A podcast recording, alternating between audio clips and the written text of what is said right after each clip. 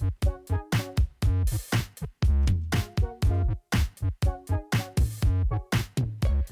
ッドキャストウィークエンドポッドキャストこの番組はおしゃべりさんが集うマーケットポッドキャストウィークエンドから生まれたポッドキャスト番組です。第2回開催までの間イベント広報2人がポッドキャストを使っていつもの週末がもっと楽しみになる時間をお届けできたらと思っています。毎週金曜17時あなたのウィークエンドに少しだけお邪魔します。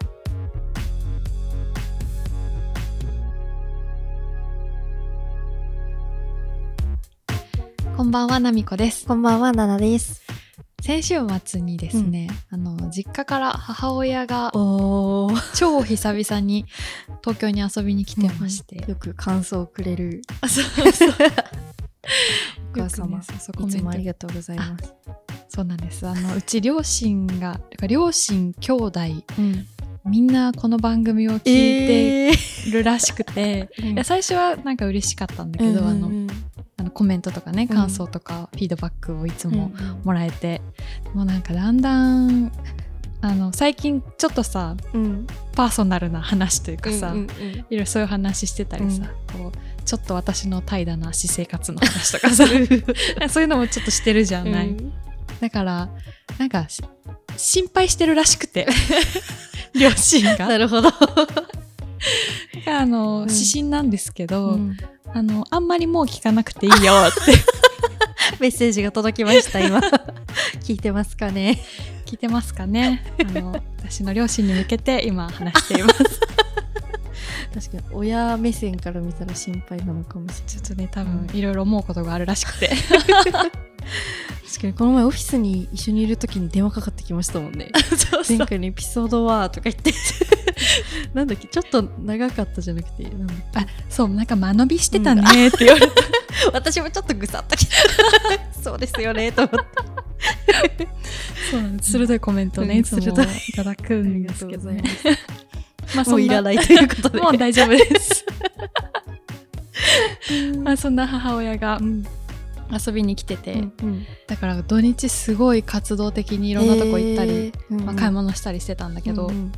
今国六本木の国立新美術館でやってる、はいはダミアン・ハースト展っていう展覧会にうん行ってきまして、うんおー。ちょっとその話ができたらなと思うん面白かったですか？面白かったあのーダミアン・ハーストっていう現代アーティストうんうん。なんだけど、へー。そう今回はその人が描いた「桜」っていううん。全部で107点あるシリーズのうち、うん。29点がうん。日本に来て展示されているっていう、ちゃんとさっき調べた。ねすが。ちゃんと話さなきゃ。でそうさっき奈々ちゃんにもちょっとあの写真見せたんだけど、うんうん。本当になんだろう、うん。あざすごい鮮やかな、でしたね。そう桜の絵でちょっとずつ違う桜のシリーズが107点あるるっていう、107ってすごいですよね。すごいよ桜でね107かけって言われて。そうそうそう。どうしたらいいかわかんない。そう。でその中のね29点。割とシンプルな展示で、もう展示室入ってバーってこう見渡せる作品がずらーっと並んでるのが見渡せるみたいな、空間だったんだけど。へーすごいじゃあ二次元のお花見的な。あそうそうそう、まさにそんな感じで、うんうん。で本当に鮮やかだからもう一瞬クラッとするくらいの桜で、うんうん。めちゃめちゃエネルギーがある空間だったそう。すごい面白そう。まさにうん。お花見だった。まさに。ん、そう。なんかあの桜の季節ですもんね。そうそうそう。で、なんかちょうど先週末もちっ、割といろんなところの桜散っちゃってたけど、うんうんあ、そう、ちょっとあの、なあちゃんに見せたい。あ ごめんなさい、写真をさ、うん。これね、あその日に咲いてた桜が、えーえさっきの絵とそめっちゃ似てる。この空の水色と桜の綺麗なピンクのコントラストが。う、コントラストがコントラ。ストが beautiful。まあ、そんな桜の、桜を見た後にこう展示見て,、うん見てたから、わあ、すごいさっきのそのまんまの絵だと思って、うんうん。そう、めっちゃ綺麗だったんだけど、うん。あんまり私そう、まあ、展覧会とかうんうん。たまに行ったりするんだけど、うん。そんな美術についてめちゃくちゃ詳しいわけじゃないから、うんうん。ダミアン・ハーストっていう人もなんか名前は聞いたことあるなくらいだったけど、うんうん。うんどんな作品をこれまで作ってきた人なのかってあんま知らなくて、確かに美術ってちょっと難しいですよね。そう難しいイメージあるじゃん。だからなんかこう予備知識入れてった方が多分、うんうん。展示も楽しめるんじゃないかなと思って、ポッドキャストでね、よ 出ました、ポッドキャスト。ポッドキャストでその、美術についてこう話されてる番組があって、そんな美術の時間っていう番組なんだそんけどな、美術の時間。そう、ラチマユミさんっていう方が。パーソナリティでうんうん話されてて、そうその人本もね、最近出してて。それがね、大人の雑学、西洋画家辞典、あ人柄がわかるエピソードで楽しく読めるっていう。めっちゃ詳しい人だ。そうそう、うんっていう本を出されてる人で、うんうんで、番組も、なんだろうな、その、アーティストにフォーカスした回もあるし、なんか NFT とか、うんその美術界で話題になってるみたいなことを取り扱ってる回もあったりして、へえすごいね、あんまり美術詳しくなくてもうん手軽に聞けるし、そうなんだ。そうそう。でね、そのダミアン・ハーストの回を聞いたんですよ。それが、うんうんラジオ186回、世界の巨匠ダミアン・ハースト日本上陸、現代アート桜展の魅力はっていうはいはい。エピソードなんですけど、うんうん。そうそこでは、その、彼が、まあ、どんな人物だったかっていうのとか、あと、そう、こんなさ、今回桜っていう綺麗な作品を作ってる人なんだけど、過去になんかこれは芸術なのかみたいな、こううん。賛否両論を、なんだ、巻き起巻き起ここした。作品とかも作ってて、それが、へなんか動物の死体をホルマリン漬けにして、こう展示するっていう作品。賛否両論だ、それは。で、なんかね、牛とかをこう真っ二つにわ。割って、でその断面が見えるみたいなひゃー。のとかをこううん作ってた人らしくて、うんまあそういう、これまでどん。な作品作ってきたかとか、うんそういう話もされてて、うん。うんそう展覧会もね、5月の23、パパの誕生日だ。どうでもよ。パパおめでとう。おめでとう。そう5月の23日までやってるから、うんあの、もしね、興味がある方いたら、展示行っも、てみたい。うん面白かったし、すごい迫力あって綺麗だったし、えー、桜が散ってもお花見ができる。そう、へーなんかこういう展覧会とか行く前にさ、うんうんこう手軽に聞いてちょっと、ん。あ、そういう人なんだとか、うん、そういう作品が展示されてるうん。展覧会なんだっていうのが分かるとね、なんかより楽しめていいよね。うん。私も、こう、美術館とか展覧会とか行くんですけど、うんうんうん。マジで、予備知識なく突っ込んでいくから、全然わかんなくて、うんうん。いつもこのキャプションを端から端まで読んで、めっちゃ毎回肩が凝るんですよ。疲れるよね、展覧会って。肩こり予防に、耳でね。自然知識を耳で。そうそうそう。行くまでの、いいかもし行れない。くまでの電車で聞いて。確かに、うんうん。自分が行くのを探すのもいいし、こっから見て展覧会とか行くのもめっちゃいいですね。確かにね、なんか聞いてて、うん、でその展示が日本来たってなったら、あ、うんうんこの間聞いてた。2だ。展示来た、みたいな。かっこよ。展示来たって言ってみたい。私さ、うん大学が芸術学科ってとこで、うんうんすご。でなんか専攻が美術と音楽と、うんあメディアと。映像。があってう。うん、私は映像系列だったから、うんうんまあ、映画史とか、うん、なんか映画の評論的なことうをん、勉強する系列に行ってたんだけど、うんうんなんか芸術学科に他の系列のやつも取らないとうん。単位が、あの。そうそう、単位的に授業を受けなきゃいけなくて、で美術の授業とかも取ってたんだけど、うんもっとちゃんと勉強しとけばよかったってすっごい思う。それいろんな大人に言われます。なんか、ちゃんと授業は受けな、勉強した方がいいよって言われて。はい。こう今になって気づく、なるほど。ちゃんと聞いてたらもっと人生楽しかっただろうなっていう。まあ今からでもね、もちろん遅くないし。確かに。それこそ、ポッドキャストで勉強でうんうきますし。んうん。いろんなのあるからね、うんなんか。えー、聞いてみようと思った。そう。あ、あの、私熱い言葉がすごい好きで、うん。最近、最近っていうかちょっと前なんですけど、うん。岩崎俊一さんの幸福を見つめるコピー展というものがありほうまして、ほうほ去年の12月15日から20日っていう短い期間だったんですけど、めっちゃ面白かったです。岩崎俊一さんは、あの、例えば、今日を愛するっていうライオンのコピーとか、あと、蜜。柑のやがて命に変わるものとか、うんうん。うんデカコピーをたくさん書いているコピーライターさそうです、ねコピーライターさんなんですけど、その人のいろんな言葉があって、あ、わうん。かるわかるって思いながら、うんうん。こう、めっちゃ感動したのが、うん。なんか、ちょっとうろ覚えなんですけど、うんなんかすべてのコピーはなんか人の幸せを願って作られてるみたいな。はいはい広告は。まさにこの展示の、こ展示名のね、幸福を見つめるコピー。うんうん確かに広告って、なんかちょっと怪しいじゃないけど、売り込まれてるみたいな感じが、若者的にはちょっとあって。あ、なるほどね。例えばなんか、こう、TikTok とかうん。で、広告かよみたいなコはいはいメントとかもめっちゃあったりするんですよ。ああ、なるほどうん。それってめっちゃ捉えようだなと思って、確かに。売り込まれてるって思ったらそうだけど、うんうんうんなんか、こっちを幸せにするために、向こうもやってるんだって考えたら、もっとちゃんと見ようって思って、確かになんか最近そういう風習というか、うん。あるよね。なんかインフルエンサーとかにうん、そうだね。文脈みたいな感じかもしれないんですけど、うんうん広告を見る目が変わったというか、うなんんか、うん。うんうん楽しいものだなと思って、すごく。奥深いよね。私も全然広告、本当に詳しくないというか、うんうん。あの多分有名なコピーライターさんとかさ、アートディレクター、クリエイティブディレクターの方とか、うんうんあの最近になってようやくいろいろ勉強したというか、うんうんなんで知って、あ、この CM 作ってる人、うん他にもこういう作品 わかりますみたいな。ね、うん奥深い世界。うんで一番好きだった言葉があって、ううんまいことを言う人より、うまいものをくれる人を信じなさいっていうのがあって。うは すごい刺さりました、それが。口先だけじゃなくて、ちゃんと。それをうん与えてくれる人ってことね。うんうんうんうんそれが一番好きでした。という話でした。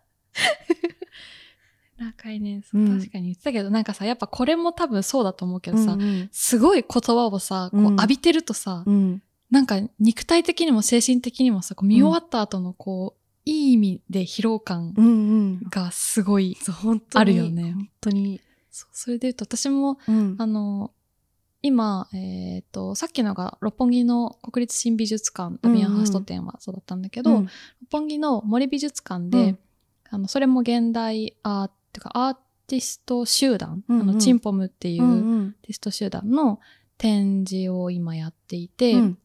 それもね、ね、ちゃんと隅々まで見てたらうん多分3時間、えー4時間ぐらいかかるんだろうなっていうぐらいの、そう、私行こうとしてたんですよ。今後ろにね、ね、チラシが貼ってあるんですけど。弊社に、弊社にチラシが貼ってある。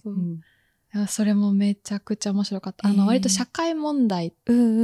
とかに、を、あの、扱ってるんだけど、うんそれをなんかちょっと皮肉を効かせた作品をそう。作ってる人たちで、あの、スーパーラットっていう作品があって、うんうん。それは、駆除剤とかうん。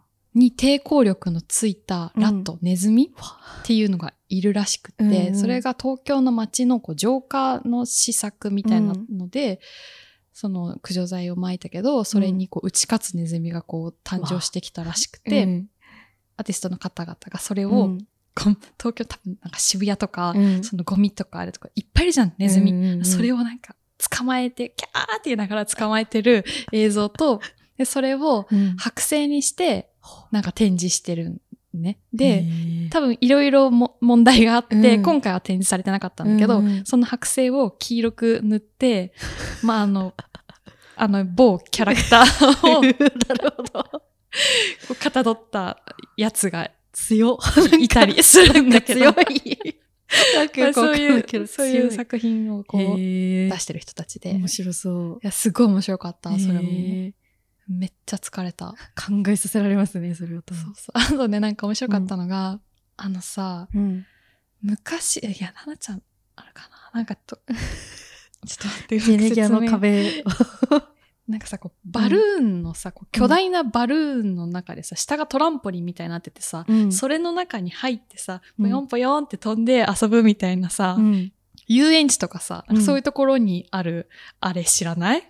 遊ぶ遊具じゃないけ存じど。上げないかもしれないです。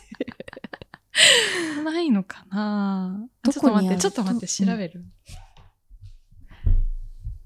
なんか、あの、こういうやつ、こういうやつ、このさ、巨大なバルーンみたいな、こういうののさ、ここに入り口が、下の方にさ、入り口がついてて、そっから入ってさ、ぽよんぽよんって。あれあれなんですか？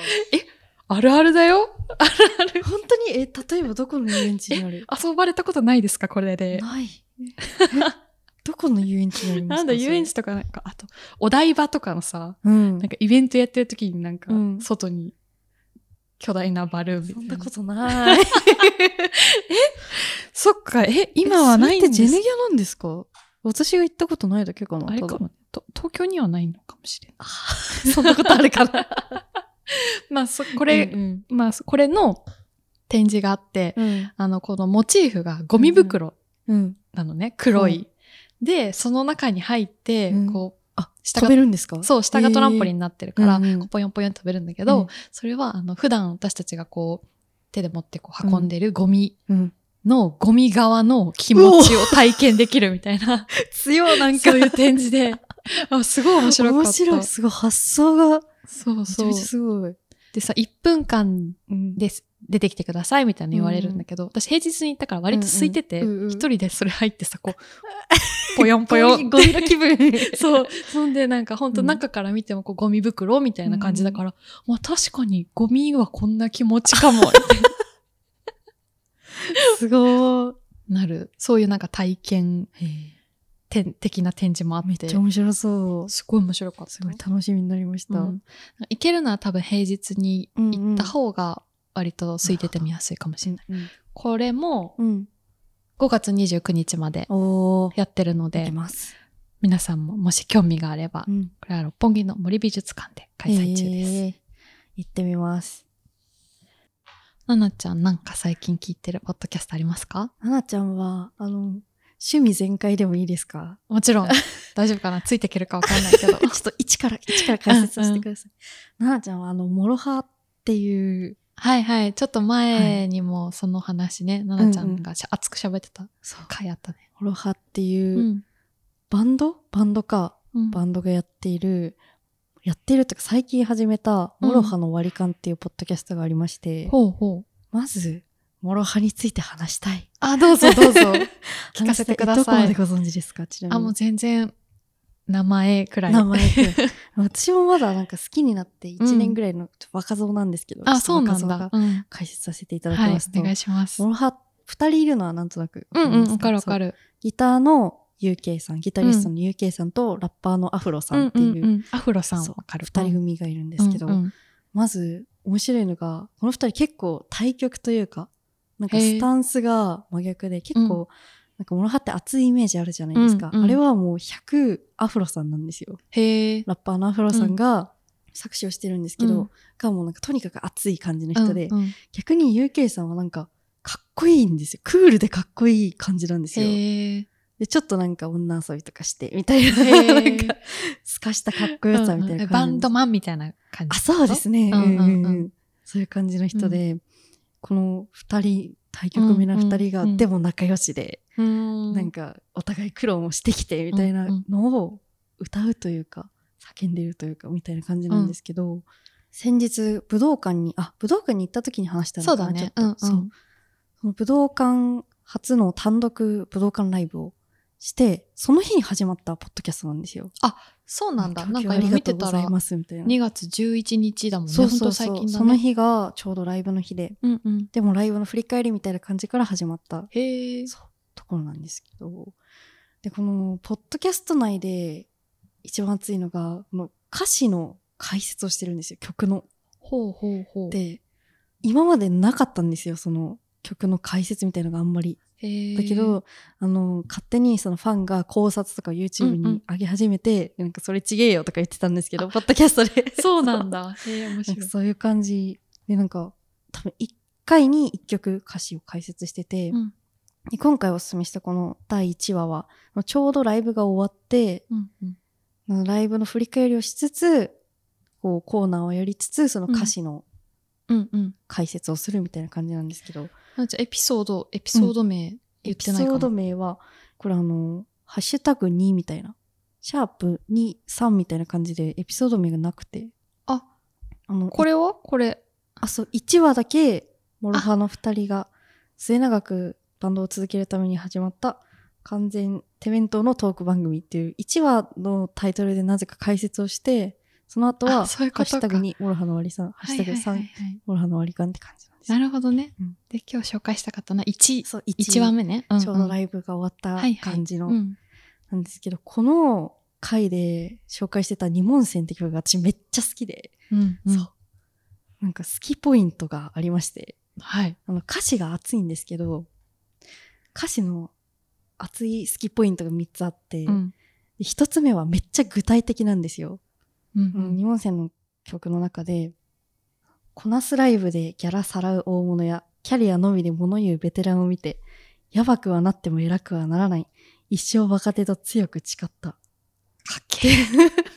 これはだってもう、こなすライブでギャラさらう大物が本当にいるってことじゃないですか。もう、んんそれはいるだろうね叩かれるというか、んなんか、そういう人たちから嫌われるかもしれないにもかかわらず、その、ちゃんと言うんですよ。具体的な事柄うんうんを。つぶさに。うんうん。だから、本当にこういう元カノがいたのねとか、あこういう友達がいたのねみたいな。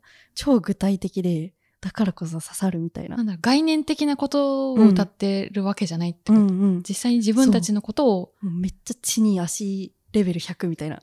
へ地に足がつきまくった、うんうん自分の生のそのままを出してますみたいな。うんうん抽象じゃなくてもう具体事実こうぶちまける、かける熱い精神みたいなのがいいんですよ。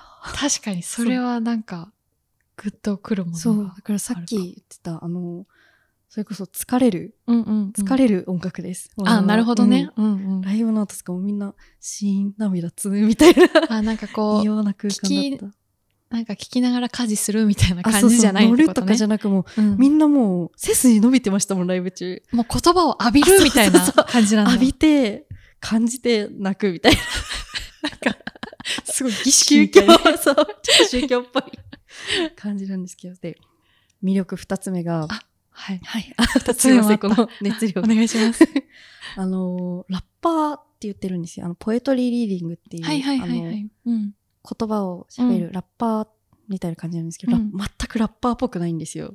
へそれが歌詞にも表れてて、うんラッパーってこの大麻のことを歌詞にしがちなんですよ。なんか、あ吸って生きてるみたいな、緑みたいな感じなんですけど、もう日本人の、本当？それ。いや、ほんとほんと、えあ、そうなあんだ。の、なんか、麻薬に関する曲とかめっちゃあったり、へえ。なんだっけ、なんか忘れてたけど、愛したあいつの名前は緑みたいな、へえ。とかなんか吸うのがかっこいいみたいな感じの歌詞がうんある曲がめっちゃあって、うん。まあ、実際バンバン捕まったりもしてるんですけど、モロハのこの二門線の中にもあるんですけど、どんなにしんどくとも腐らない。俺のドラッグは草じゃない気合。シャブもタイマーも嫌い。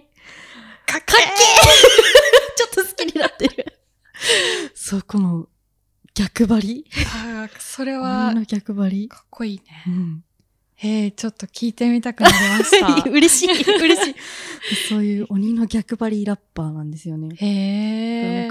ラッパーの友達が少ないとか、なんか結構うんうん独特すぎてスタイルが今までに本当にない感じだから、なんかアンチとかも結構あったりしたらしいんですけど。私はまだちょっとこれはにわか、にわかではあるのであんまり過去のこととかはわかんないんですけど、そんな中でもこう、地に足をつけて泥臭く頑張り続けるモロハという。なるほど。はい。で三つ目、あ、あ、あ 見始めちゃった。見始めちゃっ。三つ目あったた言わせてください。お願いします。三つ目の魅力は、はい。言葉がうまいんですよ、やっぱり。まあ、ラッパーっていうだけあって、この熱い言葉ならまあ、ポエム的な感じであるじゃないですか。うんうんいろいろ。その中でもなんか韻を踏んでたり、うんうん。例えば、この二門線の曲の中だと、うん世界は鉛筆軸に回す。そこそこの英語よりもとびきりの母国語。海の向こうだって絶対に届くよ。反感と共感のバイリンガル。世界レベルの日本語を聞かせよなんか。めっちゃスッと入ってくるけど思いつかなくないですか？うん。世界は鉛筆軸に回して自分が歌詞を書いてるから、それで、それを中心に熱 くなってきてる。世界を回すみたいな。へ。そういう聞いてて、うわ、痺れる、痺れるのになんかわかるみたいな。この脳内に話しかけてますよ、みたいな。めっちゃわかる、みたいなのが、どうやって考えてるか、本当に聞きたくて、私は。っあていう、たくさんの魅力を持った曲を、うんうん熱い曲を書くモロハがやってるー。ポッドキャストねポッドキャス。トで、仲の良さがこう出てたり、曲の解説で、なんか、この歌詞は実は俺が書いめっちゃ書いたっぽい熱い歌詞だけど、実は UK がここあ書いてる。るんだよ、みたいな。あ、えそれは、それを知れるのは嬉しいね。そうそうだからファンが聞いたらめっちゃ楽しいし、うんうん知らない人もこの二人の仲の良さというか、うんポッドキャスト的に面白いというか、それもすごい伝わってくるんだ、ポッドキャストでも。伝わってきます。うん結構、こう、まあ、何年も一緒にやってきてるから、うんその仲の良さというか、うん掛け合いのテンポ感というか、もうすごくて、いいんですよね。ちょっと聞いて。私さ、あの、モロハ知ったのがさ、うんうんあの、アイスと雨音っていうんううん映画わかる、わかんないです。あの、松井大悟監うん督が撮ってる映画なんだけど、うん。うん。オーディションで選ばれた6人の少年少女がこう、うん主人公なんだけど、へー本編74分をワンカットで撮ってる面白。作品で、それ音の楽、もろはって書いてある。そうなの、そうなの。で、これ、私もまだ見たことないんだけど、宣伝の時にめっちゃなんか、うん。松井大悟いやと諸刃みたいな、へでー押してたから、うんうんそれで知ったんだよね。ちょっと、奈々ちゃん、これは見てみた方がいいんじゃないですか？います。これは何で見れるんですかね？これは Unext で配信してるみたいです。入ろうかな。このために入ろうかな。へえ、めっちゃ面白そう。ワンカットってすごいですね。いや、すごいよね。うんちょっと私も、あそうずっと見たいなと思ってて見れてなくて。一緒に見ますか？と確かに。ちょっとこれ見てまたこれについて話すえ、見ましょう、話す見ましょう。回あってもいいかもね。うん。楽しみが増えた。よかった。私からも諸刃についてあの、確かに。しかも、得意な映画を絡めて。最高の返話せしだ。てよかった。うん。見ましょうね、一緒に。見ましょう。またじゃあ感想も話しましょう。うん。おしゃべりさんが集うマーケット、ポッドキャストウィークエンド。昨日、ほい。初めてパーソナルトレーニングに行ったんですよ、私。おうおう夏に向けてちょっと体作りをしていこうと。していこうと思いましてうんうん行ったんですけど、なんか私めっちゃ自分語りすると、うん。自分語り失礼します。失礼します。前置き。失礼すると、うん私、こう、ダイエットをずっと頑張りたい人生なんですよ。うんもううんうん。小、小学生、へえ。中学生ぐらいからうんうんませたガキだったので、あの、毎年高校生ぐらいから、うん夏から冬にかけてめっちゃ落ちて、うんうんうん。冬から夏にかけて戻る、ちょっと戻るを繰り返してるんですよ。大体8キロ落ちて4キロ戻るみたいなすごい振れ幅だね。それがあの、頑張るか頑張らないかなんですよ。もうめっちゃわかりやすくて。なるほど。それに、暑いじゃないですか、最近。熱い。そろそろ、スイッチの変え時だと思って。ああ、来た。ちょうどあの、肩こりがバリ、バリバリにやばくて。ねいつも言ってるよね。本当にやばくて、あの、肩こり整体に月1で通ってるんですけど、うんうん20歳大学生が、通ってるんですけど、そこに行った時にちょうど、その肩こり整体のオーナーさんと関係のあるパーソナルトレーナーさんが、ななんか安くモニターをやってますみたいなチラシを置いてったんですよ。で、いや行くしかないと思って即予約して、うんうん昨日、それが昨日で、うん。あのー簡単にお伝えすると、は筋肉を動かす喜びをすごく感じて、もう完全に、あ、本当にスイッチが入ったって感じで、い。楽しかったの。楽し、なんか、やばすぎて、あの、1時間だけだったんですよ。うんうで20分カウンセカウンセリングなので、まあ、うん3、40分なんですけど、ま、前足が、前足？もやし。足が、しかも、足は後ろ足だわ。びっくりした。自分で私も今前足って聞いて、どの部分かなと思って、なんか4本の。いつも犬が可愛くて、犬と間違えちゃう。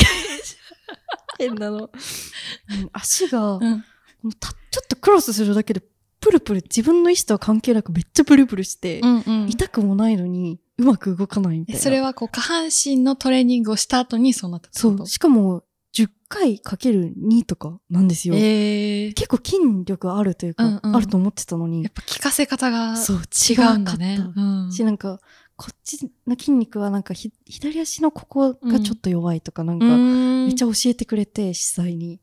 なんか、こう、ダイエットしなきゃいけない時ってなんか、あ動かなきゃみたいな感じ。動いてもなんかしんどいみたいな感じなんですけど、この、もうさっきも言いましたけど、この筋肉が動いているという、オタクくんみたいになっちゃうけど、筋肉が動いているという、この喜びが本当にすごくて、楽しいと思って、動くのって、そういえば楽しかったと思って。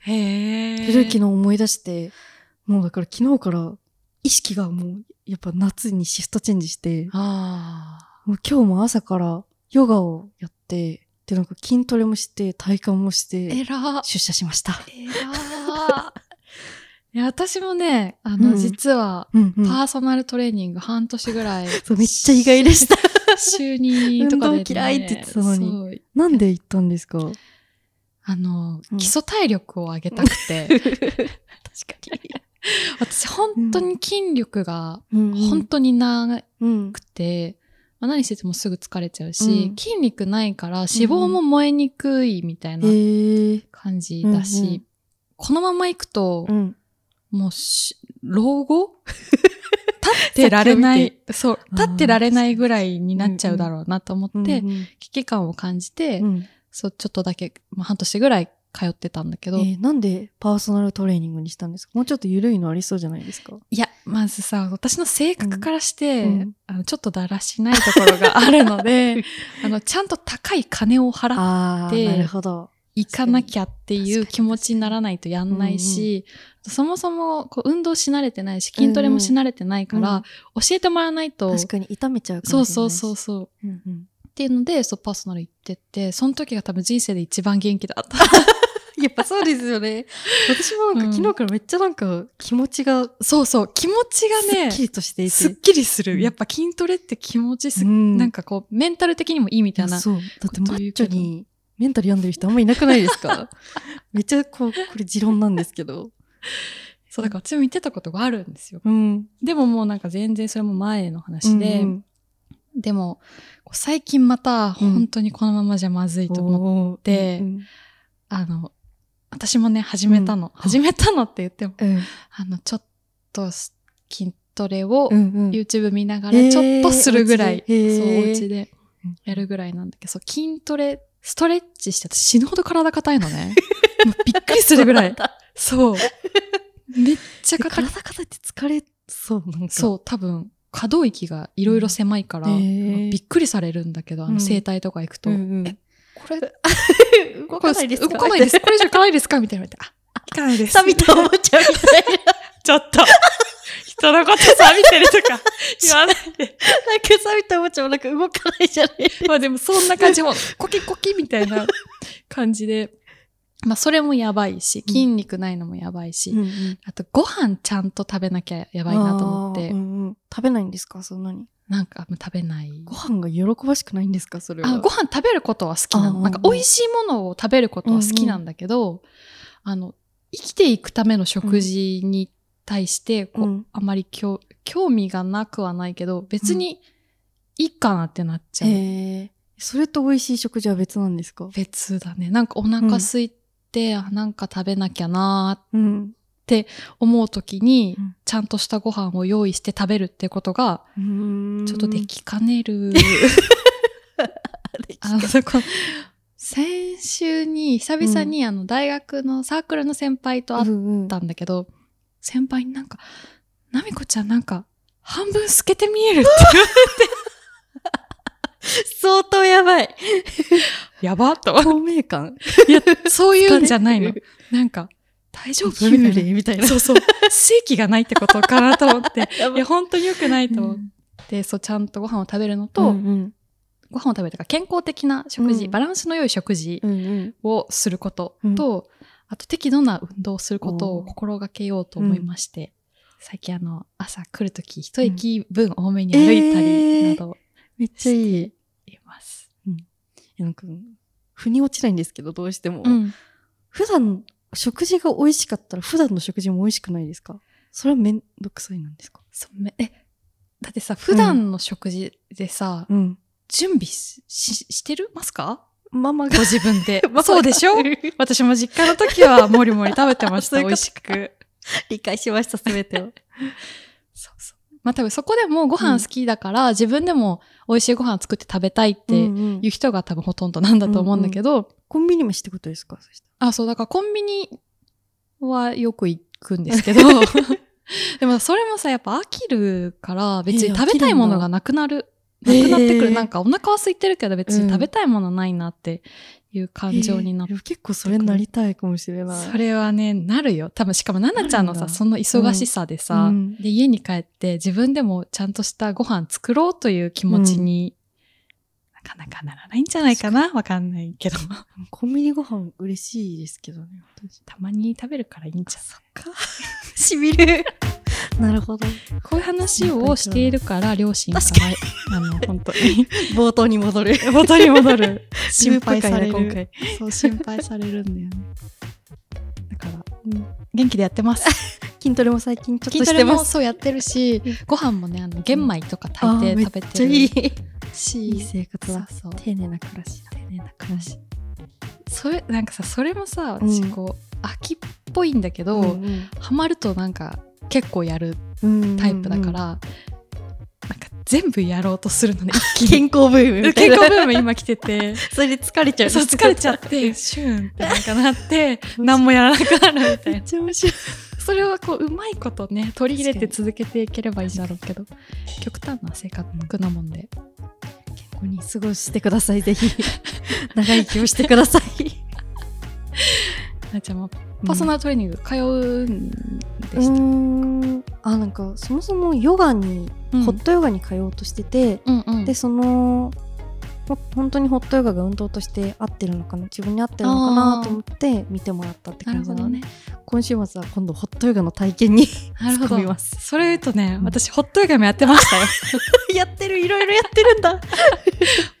どうでした？気になる、いやでも、うん体が硬いから硬すぎて、全然あのポーズがまず取れなくて、そう汗はすごいかくから、うんうん。多分健康には良かったんだけど、うん。私の体質というかうん。それにはあんまり合ってないって言われた。合ってないとかあるんだ。そうそれはパーソナルトレーナーさんに言われた。なんか普通に筋トレした方がいいって言われた。なるほど。そうそうそう。なんかナミさんさっき関節が硬いっておっしゃってたじゃないですか、私逆でなんか関節の可動域が広いらしいんですよ。えいいことじゃない？いいことかと思いきや、うん。肩こり整体の人に言われたんですけど、あの広すぎるからグーってめっちゃ伸ばしても関節でいけちゃうから筋肉が伸びないらしいんですよ。なるほど。逆にそれで肩こりをしているみたいな。そんなことあるんだ。そうびっくりですよね、えー面白いね。なんか広いから運動とかは結構有利、うんうんだからまあ好きなのかもしれないですけど、有利だけど逆に肩こるみたいなへえ面白い。どうしたらいいんですかね。もう死ぬほど伸ばすしかないんですかそうだね。もしかしてヨガとかはいいのかあもしれない。確かにいいのかも、ね。うん。うん。交互期待。もしかしたら半年後の私のあのアーアートワークのエピソードのあれがめっちゃ細身になってるかもしれない、逆に半分見えないかもしれない。細すぎて。熱すぎて。頑張ります。喋りすぎた喋りすぎてねちょっとね盛り上がっちゃった盛り上がっちゃったこの番組ではあなたからのお便りを24時間お待ちしてます。お便りはすべて概要欄にあるメッセージフォームのリンクからお送りください。さらにツイッターでは全部カタカナでハッシュタグポッドキャストウィークエンドをつけて感想などつぶやいてくれたら私たちがすぐ反応しに行きます。今週も最後までお聞きいただきありがとうございましたまた同じ時間にお会いできたら嬉しいです。来週もあなたのウィークエンドに少しだけお邪魔します。